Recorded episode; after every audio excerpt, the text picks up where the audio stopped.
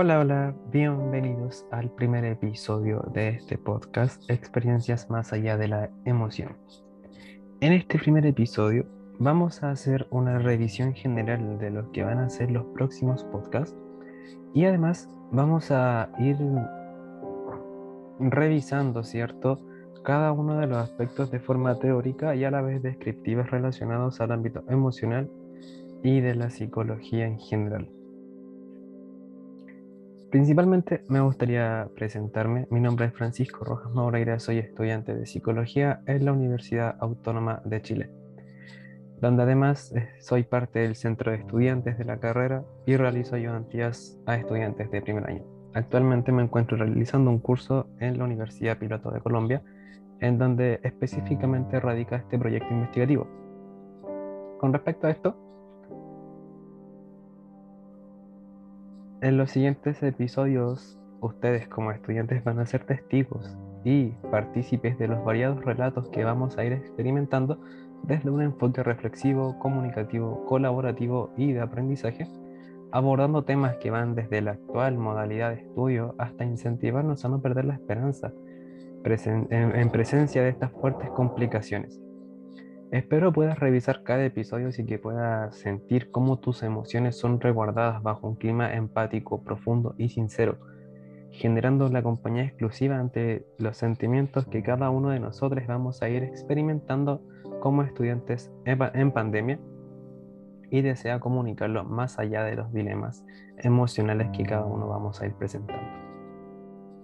Los episodios serían el segundo episodio será Aprendiendo mediante pantallas, que se relaciona a esta, este modo de aprendizaje virtual, ¿cierto? Y cómo la pandemia ha influenciado en esto. Quizás aumentando los niveles de ansiedad, quizás sintiendo más presiones, ¿cierto? Vamos a ir, a ir, a ir poco a poco evaluando cómo se produce este cambio nuevo desde lo que era la prepandemia a lo que es la pospandemia. El tercer episodio, el yo emocio experiencial, va a estar enfocado a relatos emocionales como tal de, cada estudiante que va a estar entrevistado. Vamos a ir revisando ciertas situaciones, momentos, circunstancias que al estudiantado le hayan provocado, ¿cierto? Una situación muy fuerte en donde las emociones, los sentimientos, los pensamientos hayan sido demasiado abrumantes o quizás beneficiosos para su salud mental. El cuarto episodio vamos a ir presentando una pregunta. ¿El mundo social aún existe? Que va a estar en relación a, cómo mediante esta crisis sanitaria cada uno de nosotros se fue encerrando de a poco, ¿cierto? En lo que vendría a ser el hogar, en, en esta concepción inicial de casa, y a partir de ello, la relevancia que agarra cierto el teléfono y con ello las redes sociales para establecer lo que vendrían a ser como los nuevos vínculos sociales, afectivos, con familiares y o amigos y cómo ello también repercuta en una persona, ¿cierto? Cómo genera influencias en el ámbito de autoestima, en el ámbito emocional, en el ámbito sentimental de la persona. En el episodio 5 vamos a hacer una pausa.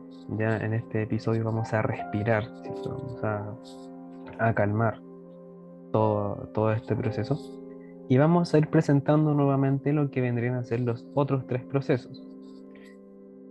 El episodio 6, identidad versus emoción, vamos a ver cómo mediante este cambio contextual cada uno de nosotros fue experimentando modificaciones en lo que vendría a ser su identificación, ¿cierto?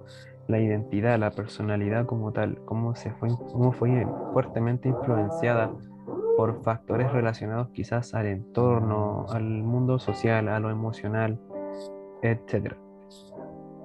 El episodio 7 se repite, ¿cierto? Esta vez con una versión 2 de lo que vendría a ser el yo emocio experiencial, con nuevas citaciones, nuevas reflexiones con otros estudiantes. El episodio 8 va a estar relacionado a la motivación, ¿cierto? Denominado Aún nos queda batería.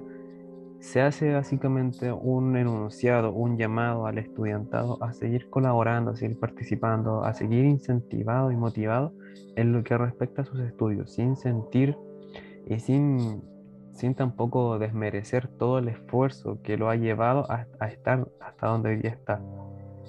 Y ya por último, en el episodio 9, vamos a estar ya reflexionando entre todos, todos, todos los que estuvimos presentes acá, ya sea receptores o participantes, y de alguna forma u otra interactuamos, ya sea entregando nuestras experiencias, ya sea invitándonos a, a seguir colaborando en este mundo tan complejo para el estudiante universitario y que poco a poco se, no, no, no, toma una, una, relevancia suficiente, ¿cierto? Entonces aquí vendrían a ser como ya las conclusiones y con ello el último episodio de este podcast. Para ir entrando poco a poco ya en lo que vendría a ser un contexto más allá relacionado a lo histórico, durante los últimos tiempos la humanidad se ha visto enfrentada a un gran, gran azote sanitario, ¿no? lo que estábamos comentando antes, la denominada crisis pandémica por COVID-19. Sin detallar tanto en lo que vendrían a ser sus complejidades sintomáticas y o biológicas, ya que todos sabemos a qué nos referimos por cómo nos contagiamos, cómo nos debemos cuidar, etc. Me gustaría centrarme más en las secuelas que dentro de un ámbito psicológico terminan afectando a distintas poblaciones etarias, ¿cierto? En donde su emergencia se encuentra traducida en altos niveles de ansiedad ante la gran posibilidad de enfrentar situaciones riesgosas a nivel vital, conductas o trastornos vinculados a la depresión debido al encierro, el aislamiento social, baja autoestima, entre otros factores. Relacionado al, segundo, al tercer episodio, perdón, de este podcast, un estudio realizado por la Universidad de Barcelona la Universidad Javeriana de Cali y el Colegio Colombiano de Psicólogos obtuvieron respuestas de personas entre 18 a 90 años, 75% mujeres, 25% hombres, 89% estudiantes universitarios y 42% eran trabajadores, en donde se concluye que un 29%, 31% de mujeres presentaba síntomas de ansiedad y un 35% presentaba cierto un gran porcentaje de depresión. Eh, en esto se manifestaba un 36% en mujeres y un 37% en adultos jóvenes. En el ámbito salarial, en los trabajos, ¿cierto? Con respecto a los ingresos económicos, la población con menores ingresos manifiesta un 36% de ansiedad y un 46% de, de conductas depresivas, que también influye factores relacionados a las nuevas formas de trabajo, es decir, en el área de recursos humanos, por ejemplo, cómo esta, presencialidad, ¿cierto?, las reuniones con los jefes, con los trabajadores, ya no es presencial, sino que es mediante Zoom, mediante Teams, mediante un computador, ¿cierto? Que de repente igual no todos tienen la, la oportunidad de saber cómo se puede utilizar este aparato. Por otra parte, estudios realizados en países como China, Italia, Estados Unidos, Perú, Irán, Haití, entre otros, han realizado categorías con las principales problemáticas vinculadas a la salud mental en las poblaciones. En base a esto, el insomnio se presenciaba en un 24%, trastornos postestrés eh, con respecto al estrés postraumático tuvo un 22%, la depresión se manifestaba en un 16% y la ansiedad en un 15%. Esto, en general, según la OMS, fueron alcances tres veces mayores que en otras ocasiones con respecto a estas problemáticas. No obstante, la situación en Chile no parece ser mejor, pues los antecedentes investigativos recopilados por la Universidad Diego Portales y que fueron aplicados a 2.411 estudiantes de primer año indican que 3 de cada 4 estudiantes percibe su estado anímico como peor en comparación con el contexto pre-pandemia. 6 de 10 estudiantes presenta dificultades con su entorno socioafectivo y el 50% de las mujeres, más el 30% de los hombres, presentó sintomatología depresiva moderada a severa, en donde un 3.2% de los hombres más el 5.7% de las mujeres presentan conductas relacionadas al suicidio. Ante estas alarmantes estadísticas, es importante mencionar cómo nos afecta finalmente esta crisis en diferentes procesos psicológicos. durante nuestra estadía en la universidad, en donde también se consideran factores intra e interpersonales tipo herramientas, estrategias y experiencias vinculadas al área emocional de cada individuo. El área eh, del aprendizaje estudiantil tomó un giro totalmente trascendental, ¿cierto? Lo vemos como se modifica todo, ¿cierto? Armando desde pequeños nuestros mundos en relación con la ida a la, a la escuela, al colegio, y cómo de pronto todo eso ya se transforma en pantallas con miles de fotos, nombres, ¿cierto? cuadritos que no interactúan siempre. Y bueno, este, este, este cambio brusco ante la prevención que cada país toma hacia el contagio por COVID-19, básicamente genera complejidades altas a nivel emocional, a nivel cognitivo, a nivel social, ¿cierto? A nivel económico, etc. Ya vamos a ir viendo por qué. Teóricamente, podemos entender que el aprendizaje es un cambio permanente en el comportamiento y que integra conocimientos, inteligencias y habilidades adquiridas durante experiencias previas. Emocionalmente podemos establecer vínculos con otras personas basándonos en lo que aprendimos del apego, en cómo establecimos esas brechas con otras personas o en la manera en cómo nos demostraron la manifestación de amor, básicamente es como finalmente demostraremos nuestro afecto con el entorno. Todo esto es aprendizaje, el cual hasta hace dos años era puramente práctica, teoría e integración. No obstante, actualmente si ya se empieza a generar una, una mezcla virtual de emociones que genera diferentes procesos emocionales, sociales o económicos que dificultan nuestro aprender. Lo que hasta hace poco se estaba, ya estábamos comentando, ¿cierto? Que ya estaba comentando sobre cómo, básicamente, qué es lo que se ve afectado por esta pandemia. Dentro de los factores sociales se puede vincular el hecho de cómo entra la, la, información, ¿cierto? O cómo el aislamiento termina afectando emocionalmente al, al, al estudiante.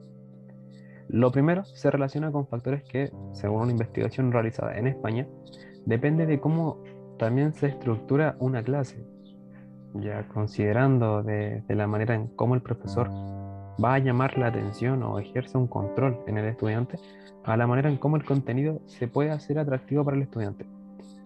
Esto en un ejemplo para ya acercarnos más con el grupo que podemos estar escuchando todo esto, Podemos verlo cuando el profesor, ¿cierto?, nos pide atención. Por favor, presten atención acá. Si un profesor no hace eso, nosotros en la moda online es muy difícil que sintamos la necesidad de estar concentrados en la clase, ¿cierto? ¿Por qué? Porque todo nuestro entorno, nuestro lugar de estudio cambia radicalmente. Es decir, un día estábamos en una clase, en una universidad, en una sala, ¿cierto? Frente a una pizarra, frente a un docente y después de, una, de, un contexto sanitario ya estamos en nuestra misma pieza, o sea, el lugar que era netamente descanso, hobbies, eh, pasar el momento, pasa a ser también nuestro, nuestro lugar de, de, estudio, nuestro lugar de formación, nuestro lugar para cumplir responsabilidades. Entonces tenemos una mezcla de estímulos que en un momento eran placenteros, ahora empiezan a ser ya más atractivos en el sentido de atenuar lo que vendrían a ser nuestras responsabilidades. Y ahí es donde vemos lo que en sí, lo que el profesor, lo que el docente, la la profesora haga en su clase, va a repercutir en el estudiante. En base a esto igual podemos añadir el, factor económico, como el suficiente dinero para cancelar planes de internet suficientemente aptos para aguantar sesiones completas de clases o cómo se pagan los estudios si el sostenedor, ¿cierto?, de la familia, padre, madre o el estudiante como tal, queda sin trabajo. Y por último, todos estos aspectos pueden relacionarse a altos niveles de ansiedad en el grupo estudiantil ante las constantes preocupaciones o disgustos con los resultados obtenidos, además de sentimientos de frustración, tristeza, rabia, etc. Con respecto al, al tema del factor económico, Igual es un punto interesante que podemos abordar, puesto que en un inicio, cuando todos nos vemos enfrentados a este cambio de modalidad, sentimos la, la, ansiedad, ¿cierto? El miedo, la frustración de que el internet que tengo será, muy, será bueno, será suficientemente bueno para estar conectado a internet y me aguante las horas y media de clase que tengo que ver. ¿Cierto? Veíamos esa, esa, esa cuestión, ¿cierto? En cada uno de nosotros ante la, la situación de clases, ¿no? De igual forma, nos sentíamos con un poco de miedo ante el hecho de que en situaciones donde faltara dinero en nuestra casa o en estos estudiantes que se conecten a las clases y a la, a la vez también trabajan, el hecho de que de repente por los temas de la pandemia, los altos contagios, el inicio de las cuarentenas, los despidieran, ¿cierto? Entonces ahí también se genera este pánico, esta, esta ansiedad y ahí en base se ve todo evidenciado en las alzas, en los niveles ciertos de ansiedad, depresión, frustración, etc. Entonces radicamos en que la pandemia genera un cambio en la modalidad de aprender de los estudiantes, incidiendo positiva o negativamente en el estudiantado.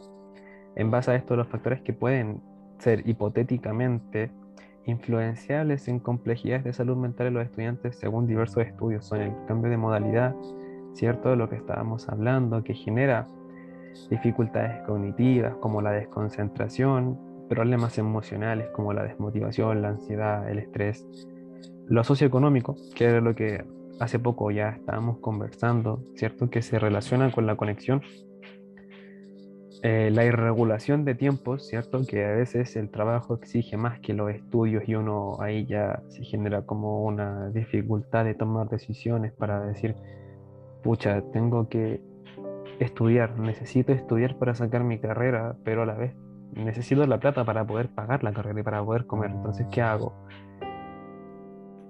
La excesiva carga académica que genera grandes niveles de fatiga mental, lo cual también conlleva, conlleva a una creciente ingesta de medicamentos para eliminar esta desconcentración, que era un poco lo que se hablaba antes. Y este último punto, ¿cierto? Que hablábamos de, la, de los medicamentos, se relaciona con que el 82.5% de estudiantes reconoce no poder concentrarse. Entonces vemos que aquí ya vale asumir cierto, eh, ciertas influencias de parte del entorno y de manera interna también el estímulo de una pieza, ¿cierto? Que esté el teléfono al lado de uno, que el computador tenga muchas ventanas abiertas, que en mitad de una clase el vecino esté escuchando música, que el entorno social, ¿cierto? De mi casa, porque no, no todos tenemos la oportunidad de tener una casa totalmente aislada de vecinos, ¿cierto? Genera desconcentración. Que el gato, el perro ladre y requiera de nuestra atención que también es un proceso que ellos también nos vean más tiempo en casa y como y de manera ya intrapersonal como en nosotros mismos, ¿cierto? Vamos sintiendo todos estos cambios, vamos sintiendo la motivación, la desmotivación, las ganas, quizás los que tuvieron primer año presencial, segundo año presencial y ahora hoy en día están cursando, ¿cierto? Un año universitario de forma virtual cómo, se siente, ¿cierto? Cómo genera este, esta oportunidad, todo este roce de, cambios, de esperanzas, de motivación, al tener en cuenta quizás que las prácticas ya no van a ser presenciales, sino que pueden ser online, que las pruebas, que las relaciones que uno conformó, ¿cierto? Ya no van a ser lo mismo. En base a esto también se presenta que un 27% de las personas mayor, obviamente, eh, grupo femenino, de los estudiantes presenta sintomatología depresiva severa. Un 24% presenta un consumo problemático de alcohol. Un 15% ya se basa en trastornos de la alimentación, como por ejemplo el TCA. El 10% de estudiantes se relaciona al trastorno bipolar de la personalidad y un 5% presenta un riesgo moderado de intento de suicidio. Datos obviamente recopilados por parte del Cyber Chile y la Universidad de Chile. En base a esto igual es una situación muy preocupante de partir de, de, un 5% hasta llegar a un casi 30% de estadística de problemáticas en la salud mental hacia un grupo que es, es, muy vulnerable, ¿no? Hablamos de, adolescencia aquí en Chile, hablamos de, sujetos jóvenes aquí en Chile, en donde literalmente la salud mental pareciera ser que es más en los adolescentes, en los niños, donde es, es mayor el grupo de vulnerabilidad. Y lo digo con un poco de humor porque se, se, ve, se ve en todas partes, ¿cierto? Lo vemos en los posts de Instagram, ¿cierto? Estos memes de, oh, ya me quiero morir, paren la vida, me quiero bajar, ¿cierto? O en los TikToks. ¿Y qué, qué podemos hacer esto? Bueno, aparte de, de, ya relacionar todo esto, todo este mundo de lo que estamos viviendo ahora mentalmente y sin, sin comprometer mucho lo que es la pandemia, con lo que vendrían a ser los problemas infantiles, ¿cierto? Nuestra infancia, nuestro, nuestro pequeño mundo de allá atrás, genera justamente todo esto. Partiendo, por ejemplo, en el apego, en el apego que tuvimos con nuestro cuidador, madre, padre, abuelo, lo que sea, y cómo con ellos finalmente vamos a establecer vínculos con otras personas. Entonces, ahí todo lo que tiene que ver con estructuras ciertas de defensa ante las circunstancias amenazantes, cómo yo voy a enfrentar un problema, cómo yo voy a enfrentar una ruptura amorosa, una ruptura de amistad, cómo yo me voy a dar cuenta de que mis familiares o que mis amigos son tóxicos y cómo me voy a alejar de ellos sin que esto me dañe mucho a mí. Cómo acudir a ayuda, cómo aprender a quererme sin influencias de un entorno o estereotipos que se relacionan con el mundo machista. Cómo poder luchar con la vida, ¿cierto? Uno se va dando cuenta de estas cosas, va, va relacionando lo que vendría a ser el abuso de la sociedad hacia las personas. ¿Y cuándo pasa esto? Cuando en la adolescencia uno ya le resta la, omnipotencia al mundo, a lo que vendría a ser la autoridad, parte con los padres, ¿cierto? A los 17, desde los 15 a los 18 años más o menos, que uno ya le resta la omnipotencia al mismo padre, a la misma madre. ¿Y qué nos queda con el entorno, ¿cierto? Ya uno, el adolescente ya se siente parte de, de lo que vendría a ser la adultez. Y no tiene nada de malo, ¿cierto? No, no es un problema. El problema radica en cómo lo mira la, la, persona que está en la etapa posterior, ¿cierto? Cómo el adulto mira al adolescente. Cómo el adulto, el adulto ya tardío mira al adulto joven. Que lo ve como, es que tú realmente no sabes nada, no has vivido nada, no entiendes nada. Yo a tu edad hacía esto, hacía esto, otro. Y básicamente esas respuestas destructivas a personas, ¿cierto? Evidencian evidencian y son un claro también factor totalmente potenciador de lo que podemos ver en estas estadísticas. Y bueno, introducción breve para lo que vendría a ser la dimensión emocional, podemos entender a las emociones como reacciones de tipo psicofisiológicas que representan estrategias de adaptación a ciertos estímulos cuando se perciben situaciones o estímulos en cualquier circunstancia. En esta plena dosis de cuarentena, las emociones de cada individuo, ¿cierto?, fueron modificándose a punto de cada vez más centrarse en aspectos netamente negativos y poco estructurales para lo que es la salud. Vimos, ¿cierto?, la ansiedad que nos generaba que ver siempre, ¿cierto?, los reportes mañaneros de hoy se entran a cuarentena tales comunas, que, era básicamente decir, despedirse de lo que era ir a ver a un familiar, el miedo a contagiarse, el miedo a que se contagiara a una persona, porque aparte entramos en cuarentena y todo muy bonito con respecto al cuidado de las personas, pero padre, madre, tía, tío, abuelo tenían que seguir yendo a trabajar, ¿cierto? Estudiantes tenían que seguir yendo a la universidad, algunos, no en general, porque igual la mayoría, ¿cierto?, entra a este mundo virtual. Pero si básicamente la mitad de los trabajadores, ¿cierto? Tienen que ir de nuevo a la empresa en micro, usando el metro. El aforo no se respeta, entonces los contagios se mantienen. Y ahí era donde radicaba también la ansiedad de las personas, ¿no?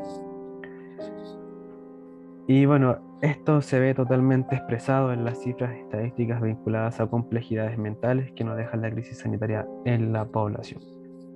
Por último, cómo vamos viendo que la pandemia merma, ¿cierto? Afecta, influencia nuestros vínculos sociales. Algo que también es muy, muy importante dar cuenta, ¿no? Que, que entremos a cuarentena, por ejemplo, y háganse esta pregunta, los invito a reflexionar sobre esto. ¿A cuántos de ustedes, incluyéndome, no nos pasó que entramos a cuarentena en un momento en donde la mayoría estaba entrando a nuevos mundos sociales. Entramos a cuarentena y el teléfono era la herramienta principal para socializar. Entramos a cuarentena y los temas de once, de, bueno, cierto, aquí en Chile tomar once es la cena. Entramos en cuarentena y el tema justamente de esta cena era hablar sobre los casos, hablar sobre las cuarentenas, hablar sobre las personas que se contagiaron, amigos, familiares, hablar sobre cómo contagios en la pega han, ido creciendo, ¿cierto? En el trabajo, cómo los contagios van creciendo. Hablar sobre ansiedad, básicamente. Era una ansiedad enmascarada de, de temas que se relacionaban justamente con el miedo de cuidémonos, no salgamos tanto, salgamos lo justo, usemos la mascarilla, alcohol gel por todas partes. Y ahí ya tendríamos básicamente una percepción y una llegada a lo que vendría a ser este, este nuevo vínculo, que todo, todo giraba en torno a la pandemia. Las redes sociales, Facebook, Facebook perdón, Instagram, se vinculaba ¿cierto? A, este, a, este, a esta comunicación de estar bien. Comunica que ya te vacunaste, comunica que estás bien en pandemia. Hácele saber a la gente, ¿cierto? De que te estás cuidando, que usas mascarilla, eh, también eh, vi mucho en el tema de la encuesta, ¿cierto? En Facebook principalmente. Realiza esta encuesta para saber que estás bien, que estás cumpliendo los protocolos para COVID-19, ¿cierto? Entonces ahí vamos viendo de cómo el mundo en sí, toda la temática se fue vistiendo, se fue tiñendo en un color negativo, ¿cierto? Un color negro, porque las esperanzas en sí estaban. ¿Y dónde estaban? En apagar la tele, ¿cierto? En apagar el televisor, en, alejarse un poco de las redes sociales, en centrarse en uno mismo, en acudir a terapia, en establecer lazos comunicativos con las personas principales, ¿cierto? Con madre, padre, hermanos, hermanas, amigos, pareja, en donde pudiéramos dar cuenta de cómo nos estábamos sintiendo.